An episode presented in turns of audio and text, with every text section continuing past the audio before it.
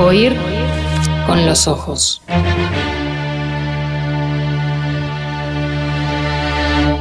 Temporada 5. Bajo los efectos de la lectura. Oír con los ojos.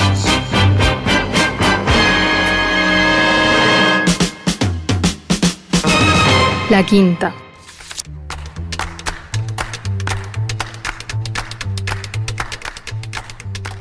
Ahora mi madre, ensimismada, sostiene una foto en su mano. Aparece junto a mi abuela sentada sobre un tronco en las orillas de la playa. Yo soy una niña de dos años, con el pelo húmedo y un short amarillo que corre hacia ellas. Mi abuela me mira, mi madre, vestida con una malla azul salpicada por las olas, parece que sonríe a la cámara. Después, como si acabara de descubrir algo muy triste, me dice, debimos ser felices. La mamá, la abuela, mm, la protagonista, vemos esa foto en la portada de la edición chilena y en una de las últimas páginas de la edición uruguaya de Criatura, de este libro, de Debimos ser felices. Me gustó mucho mm, este libro de esta joven autora uruguaya radicada ahora en Chile, Rafaela Laore lo recomendó Pía Superbiel, algunos de ustedes seguro que se acuerdan, acá mismo. En el programa lo leí, me pareció un libro de impecable ejecución, hecho de, pequeños fragmentos en una prosa muy linda, muy, muy precisa, muy poética a veces. Hay muchas escenas que uno las va poniendo como piecitas cada una en su lugar para armar otra foto más grande, la, foto de la novela, una novela que no, no oculta el, el hecho de, de que parte de la propia vida de su autora.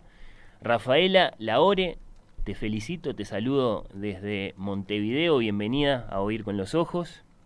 Hola, ¿cómo están? Es un placer poder estar en el programa y más en el comienzo de la nueva temporada. Pero, qué amable. ¿Qué tal todo por allá? ¿Qué tal todo eh, en Chile en este mediodía de sábado? Sí, eh, helado, nebuloso, un día sábado medio raro, pero bueno. Hoy es el primer sábado que se puede salir al exterior porque estábamos con toque de queda los fines de semana, así que igual eso se agradece. ¿Qué tan, qué tan excéntrico es el lugar en el que estás en Santiago? Sí, muy, bastante excéntrico, sí. Estoy a unas cuadras, cuatro o cinco cuadras de Plaza Italia, que, es donde se han hecho todas las manifestaciones, que es un poco, hay un centro neurálgico de la ciudad. Bueno, bueno, eh, Rafaela, en serio es un, es un placer eh, conocerte, conversar contigo por, por primera vez. Contame cómo estás viviendo este, vamos a llamarlo, desborde, que significa, bueno, mm, que ahora ya no solo te conocen tus, tus familiares y tus amigos, te, te, conoce mucha más gente, te hacen entrevistas, se habla de vos. ¿Cómo lo estás viviendo?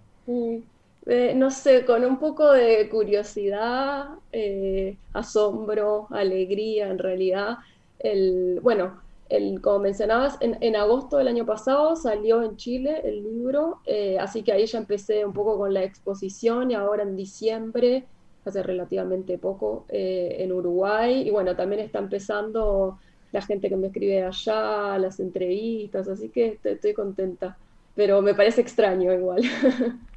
Bueno, bueno, sí, claro, y, yo pensaba, ¿no? un detalle quizá problemático que que tienen las, las entrevistas concretamente eh, sobre el libro que te hacen, ¿no? Un detalle problemático para vos, es que te ponen en situación de revisitar acontecimientos familiares difíciles.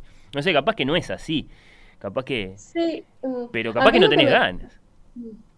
No, a mí más que eso lo que me complica a veces, entre comillas, es el tema de, bueno, esto es una novela que se podría decir de autoficción. Entonces, bueno, ese excarbar hasta dónde esto en realidad te pasó y esta escena en particular es real o no, eso es lo que me da un poco más de así de, de cosa, digamos. Pero no, después no tengo problema en volver a las, a las escenas, a los personajes. En ese sentido no, no me afecta porque he hecho cierta distancia, para mí, si bien está inspirado en muchas cosas que, me pasaron a mí a mi familia, la, veo como una novela. Entonces, en ese sentido, puedo establecer un poco de, o sea, me alejo un poco.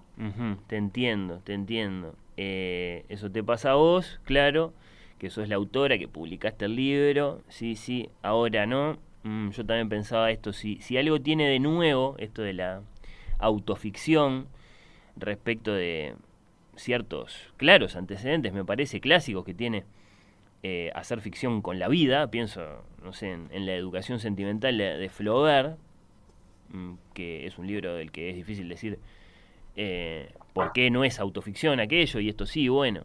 Eh, una cosa que puede tener de nuevo, lo de ahora, es una cierta inclinación por lo difícil, por, por lo difícil vital, mm. ¿no? Eh, como si dijéramos, vale la pena hacer literatura con la vida siempre que se trate de salir a enfrentar aquello sobre lo que cuesta hablar, sobre lo difícil desde un punto de vista emocional, sobre lo tabú, si querés, creo que se vio eh, con el caso de, Milena Busquets, esto también pasará, que ha sido como un pequeño eh, gran paradigma contemporáneo de la autoficción. Em, ¿cómo, lo ves eso? ¿Puede haber una, una identificación de estas, de estas ficciones con eso, con lo difícil? Sí, está bueno, nunca lo había pensado así. Lo que pasa también es que siento que la autoficción está un poco bastardeada, para mí injustamente a veces. Eh, y yo la defiendo bastante. A mí me gusta escribir autoficción y sobre todo me gusta leer autoficción. Hay muchos libros, muchos autores que, que me parecen magistrales y que hacen eso. Creo que a veces hay una confusión entre, bueno, contar la vida eh, y que como si eso fuera literatura de por sí y que no lo es. Y puede ser que ahí haya un camino en esto que decís de, bueno, contar lo, decir, lo difícil, lo sórdido, no sé, eh, ahí cuando hablabas de eso me, hacía, me hacía pensar en, también en, todas estas escritoras, sobre todo latinoamericanas, que están surgiendo desde en los últimos años, que, que, hablan un poco de eso, no, no siempre haciendo autoficción, pero sobre, sobre la violencia, sobre lo más difícil, este, sobre estas cuestiones familiares que siempre estuvieron un poco ocultas y las muestran de una forma súper descarnada. Este, en ese sentido sí puede ser que vaya por ahí, me gustó esa idea. Pero después está eh, esa autoficción que, que, a vos te gusta y en la que evidentemente hay alguna clase de, de diferencial. Sí, eh, ¿Diferencial en qué sentido decís? Y bueno, mm, ah. vos decías, hay una autoficción que a mí me gusta y que me parece magistral. Sí, sí. sí, sí, es que creo que, que, la diferencia es que el autor eh, no, no está puesto por encima de la obra. En realidad, no. Mira, una de, de las novelas que, que, más leí y que la leí justo cuando estaba terminando de. Estaba casi terminada, debimos ser felices y me pareció increíble y es justo sobre la madre también, que es una escritora francesa contemporánea que se llama eh, Delphine de Vigan, si no me equivoco, y escribió una novela que se llama Nada se opone a la noche y que cuenta, de hecho empieza eh, cuando ella em, vio, encuentra a la madre que se acaba de suicidar. Y, eso, por ejemplo, eh, en realidad, no sé, eh, me parece, no, veo por qué alguien podría eh, estar en contra de la autoficción cuando está bien hecha, porque en realidad está esta, como te decía, esta discriminación de cierta forma, o se lo mira un poco menos a la autoficción, pero es algo que no pasa con otros géneros. Yo qué sé, uno piensa en la novela negra, en una novela romántica, en una novela de aventuras, y hay cosas buenas y hay cosas malas, pero pero, pero eso no, no, te tiene que tirar abajo el género en sí. Por eso te decía que yo lo, lo defiendo y a mí me gusta mucho leerlo. Y hay que elegir bien qué es lo que se, que se lee ¿no? dentro de todo eso, porque obviamente hay mucha cosa, pero, pero creo que vale la pena. Ahí está, sí, sí. Eh, como en todo entonces eh, hay bueno, hay malo, de eso, de eso se mm. trata. Eh, capaz que una, una, una pregunta que, que, no, que no, no resisto la tentación de hacerte es eh, si después tienen eh, impacto familiar estas cosas, si a vos te pasó eh, tu, sí, me pasó. Creo que es pronto, sí, creo que es pronto todavía para evaluarlo en toda su plenitud, porque si bien el libro salió el año, el año pasado acá con todo el tema de la pandemia, no, no lo pude llevar, ¿no? Entonces recién ahora, diciembre, bueno, entre las fiestas, las vacaciones, la familia lo está leyendo y sí me están empezando a llegar los primeros comentarios de, de, bueno, de asombro en cierto sentido. De, por ahora de enojo, no, que yo era lo que más temía, o de molestia, pero, pero por ahora bien, siento que igual eso va a seguir decantando en los próximos meses.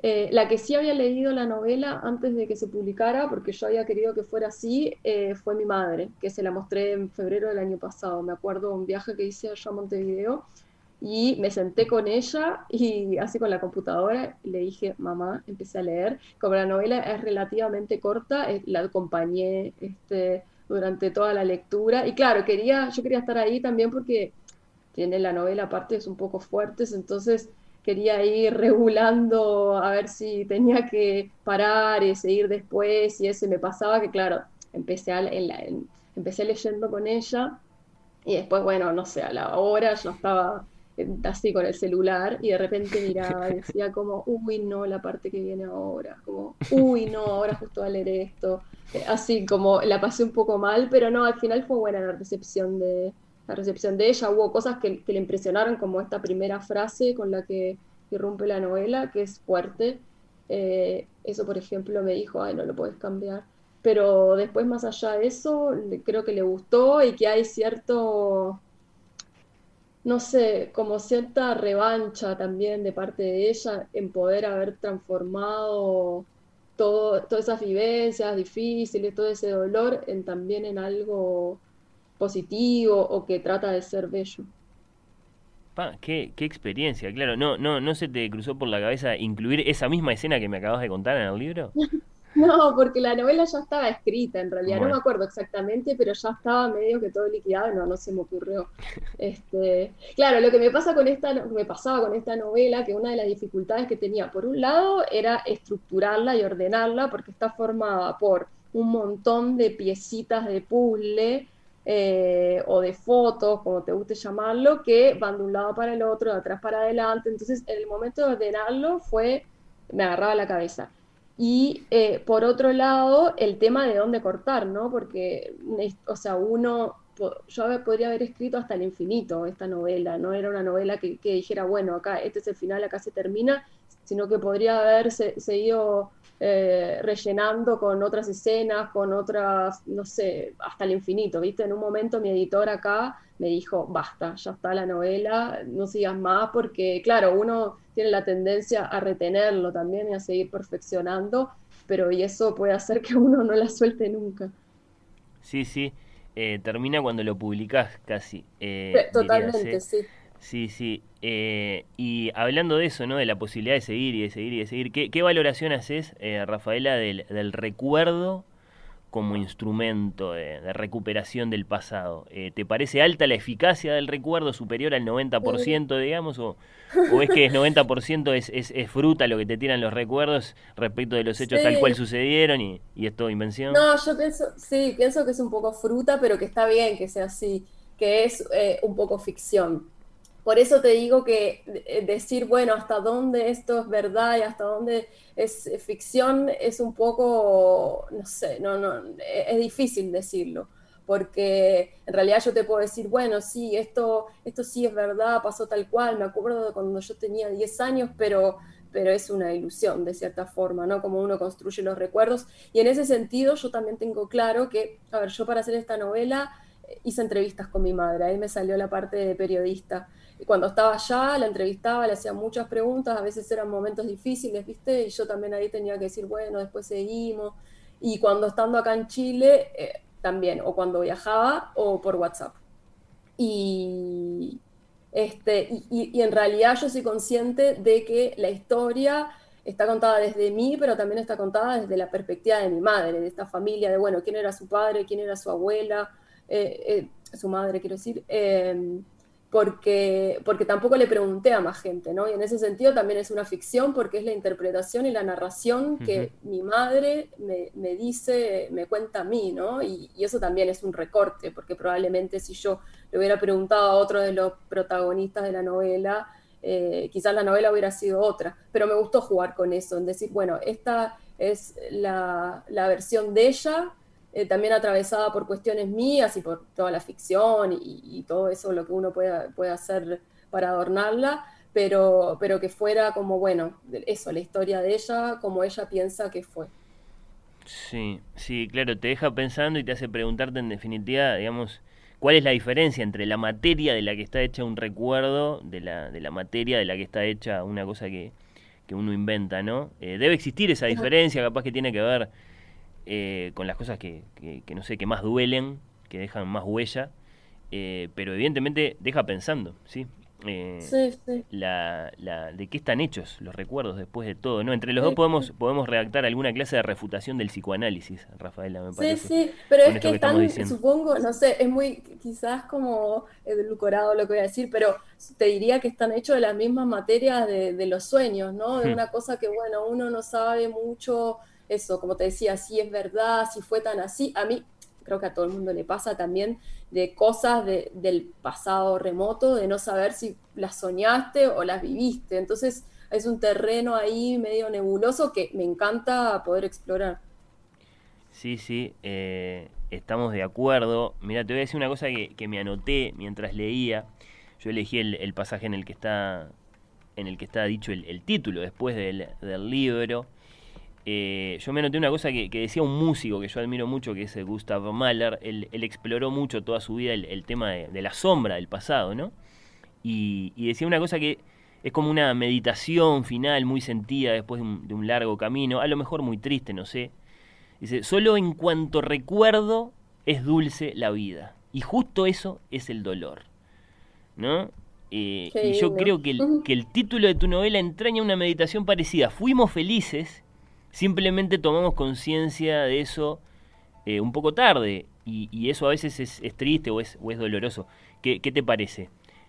Sí, me gusta que es como, no sé si obvia, pero, pero que optes por esa interpretación de la novela, o sea, del título, como, bueno, lo fuimos felices y no nos dimos cuenta, porque creo que la más obvia, la que, no sé, la que muchos lectores me han devuelto es la de, bueno, tendríamos que haberlo sido y no lo fuimos. Y a mí una de las cosas que más me gustaba del título era justamente esa cuestión medio paradójica de que no se sabía, que, que, se, que se puede interpretar de distintas maneras, ¿no?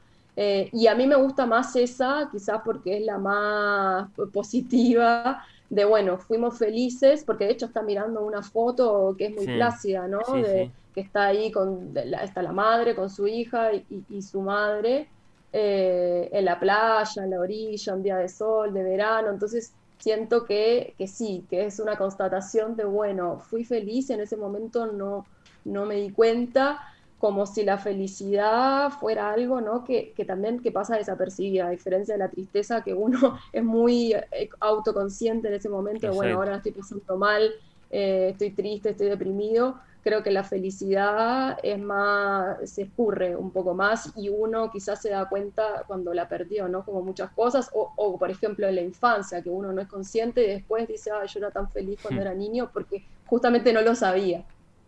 Claro, claro, sí, están, están las dos cosas ahí, eh, la vivencia y la, y la conciencia. Capaz que una, una, una formulación más coloquial eh, sería, teníamos todo. Claro. Sí, igual, igual me gusta Debimos ser felices. Te, eh, te felicito porque es uno de los títulos más, más lindos que me he encontrado últimamente. Una cosa que, que, me contó Pia Superviel eh, cuando, cuando habló de, tu libro acá es que cuando estabas acá en Uruguay aplicaste para asistir a un, a un taller con la gran periodista y cronista Leila Guerriero. esa experiencia de la que te pido que, que, me cuentes un poco está en el origen mismo de este libro, ¿no? Sí, totalmente. Fue un antes y un después, porque el taller fue en el 2015 en El Salvador, en San Salvador, que también fue todo un viaje, haber viajado hasta allá y todo. Y eran cinco días y todos los días ella nos mandaba un ejercicio que a veces era salir a reportear, ir a una feria o contar una escena violenta que nos haya pasado. Y el último día el ejercicio era escribir una semblanza sobre nuestra madre. Y ella en realidad después nos dijo que lo que nos quería demostrar era que cuando uno conocía el tema del que estaba hablando, podía hacerlo mejor que nadie. Eh, y entonces de ese taller yo me fui con, no sé, no, no era mucho, eran cuatro o cinco párrafos inspirados en mi madre. Y, hmm. y, bueno, y el tiempo pasó y mi pareja, que de hecho la conocí en ese mismo taller, se había quedado muy colgada con eso que yo había escrito y me dijo, no, mira acá, o sea, hay algo eh, seguí explorando por acá porque vale la pena. Y yo al principio me acuerdo que le decía, pero ¿a quién le va a importar, no? En esto que hablamos de la autoficción, bueno, ¿a quién le va a importar lo que le pasó, no sé, a mi familia? Y, después me fui dando cuenta de que sí, había cosas que, que, se podían, que valía la pena explorarlas a través de la escritura y meterme yo también como un proceso personal, ¿no? Eh, y bueno, y ahí fui surgiendo. Después ya me mudé hace cuatro años que estoy acá en Santiago y cuando me vine el primer año me anoté en un diplomado de escritura y ahí seguí trabajando la novela ya como un proyecto propiamente dicho, este, bueno, hasta que se publicó. ¿El textito original del taller forma parte del libro? No, no está. Ah, hay algún, no, hay alguna frase, es difícil porque fue como el texto fundacional de cierta forma y sí tenía condensado mucha cosa. Y, saqué algunas ideas de ahí y hay alguna frase, pero en realidad no, no desapareció eso, solo sirvió como puntapié. ¿Algún otro recuerdo, alguna frase, no sé, algún momento de esos días con, con, esa, con esa gran referente que es Guerriero que, te hayas traído? Sí, fue divino, ¿sabes? Estuvo increíble porque era muy intenso, estábamos desde, no sé, las 9 de la mañana hasta las 5 o 6 de la tarde y después ella te dejaba trabajos para hacer para el otro día. Entonces estábamos metidos ahí todos en un hotel, eran 12 periodistas de toda Latinoamérica eh, trabajando con eso y en El Salvador, que también de por sí eh, fue súper interesante poder haber ido, que de otra forma creo que hubiera sido difícil haber conocido esa realidad también. Eh, así que no, fue, fue muy bueno. Y esta dinámica de, bueno, uno eh, proyectaba en tu texto, en el, en, presentaba tu texto y bueno, todos había, todos tenían que comentar y destrozarlo de cierta forma y después ella comentaba y bueno, ella es una genia, la super admiro, o sea que fue muy nutritivo ir a ese taller. Qué bueno, qué bueno. Eh, no sé si viste, Rafaela, que hay una, una cuenta de, Twitter que se llama Bookcase Credibility, que se ocupa de, de, estudiar las bibliotecas que aparecen eh, detrás de las personas que van apareciendo en las ventanitas de, Zoom. Yo estoy curioseando en este momento algunos de los libros que veo ahí detrás de ti y, y, me gustaría que me contaras un poco cómo es tu, tu biblioteca, lo cual desde luego es, es sobre todo eh, una noticia siquiera de, tus lecturas y de tus y de tus y de tus amores literarios. Sí, mira, mi biblioteca pobre está fragmentada porque una de las grandes pérdidas que me pasó que cuando me vine acá a Santiago es que no me podía traer todos los libros que tenía, eran muchos, eh, y no me cabían en la valija. Entonces me elegí algunos que sí me los traje, ni siquiera me puedo acordar bien cuáles, pero bueno. Eh, y muchos de los libros quedaron en Montevideo, eh, y algunos los, cuando iba los iba canjeando y eso pero acá tengo, a mí me gusta mucho la literatura latinoamericana. Eh, Onetti siempre lo nombro porque es uno de mis escritores favoritos de los uruguayos. Me gusta mucho la poesía, leo mucha poesía española, por ejemplo, clásica. Me crié con eso. Eh, y de todo un poco, no sé, me gusta, tengo mucha cosa. Bueno, tengo libros de, de no ficción, de periodismo también, de Leila, como comentábamos. Eh, y mucha, mucha novela. Bueno, de, de Leila, ¿cuál me recomendás? Porque yo hasta ahora solo leí el de Gelber, que debo decir que no, no, no, no, me impactó demasiado. Yo, no, mm, yo ese no lo leí. Frutos extraños, te diría, que para empezar es bueno porque es el, eh, la recopilación de varias de sus mejores perfiles y crónicas. Ese es muy bueno. Y Los suicidas al fin del, mundo, que es eh, este libro que ya es una crónica larga en el que ella se fue a este pueblo no sé si en la Patagonia o ya no me acuerdo, que a investigar por qué en un periodo muy corto había una gran cantidad de, personas que se suicidaban, jóvenes y todo. Ese libro es muy bueno también. Bueno, bueno. Eh, las, las últimas, Rafaela, para, para despedirte son, son preguntas que están muy pensadas, te quiero decir, muy, muy pensadas para conocerte más en tu, en tu condición de escritora contemporánea, eh, ¿qué tan correctamente dirías que escribís en WhatsApp? Está buena. Sí, eh, me he ido involucionando de a poco. Hoy. Pero, pero al principio escribía con los dos signos de exclamación, los dos signos de pregunta. Obviamente eso fue cayendo en desuso porque es poco práctico, pero no, creo que escribo bastante, bastante correcto, sí. Claro, sí, el tema de los signos, viste que da para una discusión, ¿no? Eh, porque en general admitimos que, que no los ponemos por razones prácticas, pero, pero el idioma también se alimenta de esas cosas. Yo no sé si en algún momento no, no tenemos que discutir en serio, por ejemplo, el abandono del, del primer signo de exclamación. No sé qué te Sí, parece. sí, es todo un tema. Ya te digo, cada vez uno va escribiendo obviamente peor y también depende mucho quién sea el interlocutor, Ah, ¿no? sí. Me mira Te cuidas más según quién es. Sí, sí, sí, sí, sí. Bueno, bueno, eh, otra. ¿Cómo conviven en tu casa eh, la lectura y la pantalla, los libros y Netflix? ¿No? ¿Se llevan bien, se prestan los juguetes, se dan besos o, o por el contrario se pelean todo el tiempo, se pegan, se hablan mal? No, se llevan bien, se llevan bien, sí. Sí, eh, a veces, claro, uno tiene, o por lo menos a mí me pasa de tener esta culpabilidad que es súper falsa, de decir, bueno, estoy mirando películas, estoy mirando series, en vez de ponerme a escribir o, a leer, ¿no? Sobre todo a leer, bueno, porque no estoy leyendo una novela, cuando en realidad eso tampoco es que tiene mucho sentido, pues si bien a mí me encanta la literatura, si uno mira una buena serie, una buena película, también puedo aprender mucho de narración, de estructura, de escenas, en fin. Pero te diría que, que se llevan bien. Hay veces que gana uno en temporadas y en otras eh, gana, gana el otro. Bueno, bueno, sana convivencia entonces. Sí. Eh, Rafaela, sos periodista, sos escritora, has as- asistido a, a talleres, te has, te has formado como, como escritora. En tu opinión y en tu experiencia, para escribir, eh, ¿hay o debería haber una tolerancia cero como para manejar o se puede escribir borracho? Se puede, sí, por supuesto que sí. Eh, yo nunca lo he hecho. Quizás lo puedo poner en práctica para la segunda novela, pero, pero sí, creo que sí. ¿No será mucho desastre? No, es que ahí entra a trabajar la edición después, ¿no? Está, ¿qué fue? Hemingway que dijo Sí. lo de que hay que escribir eh, borracho y editar sobrio. Creo que hay cierta sabiduría en esa frase. ¿Te gustó? ¿Te gustó? ¿Tenés así referentes para, para el tema de, de la escritura más allá de, de Leila? Sí, en, en, en- sí. Eh, no, como te comentaba, para mí Onetti y Claro. por ejemplo, son dos de mis favoritos y, y ellos están por encima de todo, sobre todo Onetti. Es- si me, si pudiera escribir como alguien, lo elegiría a él. Bien, bien, bien. Bueno, eh, armá por favor, ahí los mencionaste a, a Onetti, a, a Idea, pero armá eh, tranquila, sin apuro, tu top 5 de libros uruguayos de todas las épocas.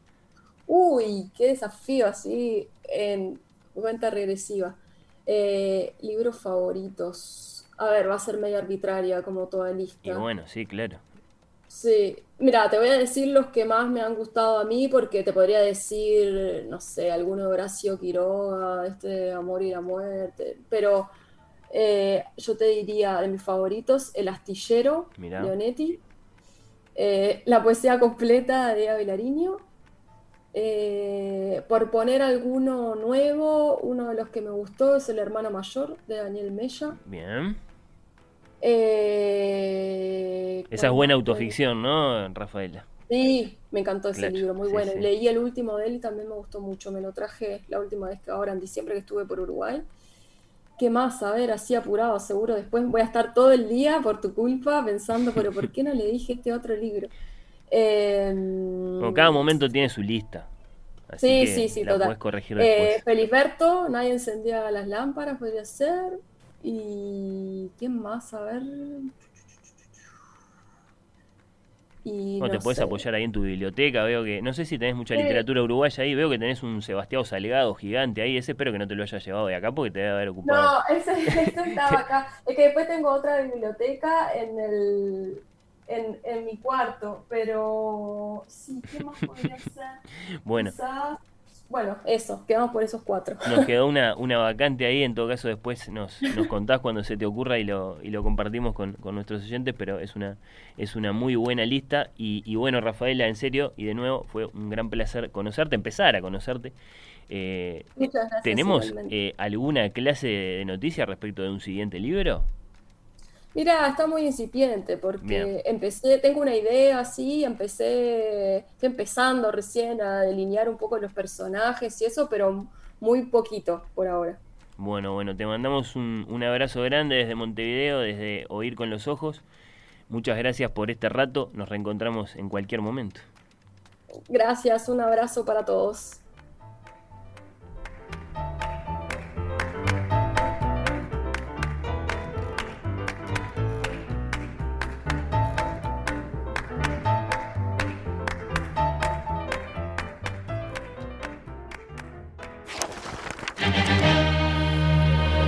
Oír con los ojos.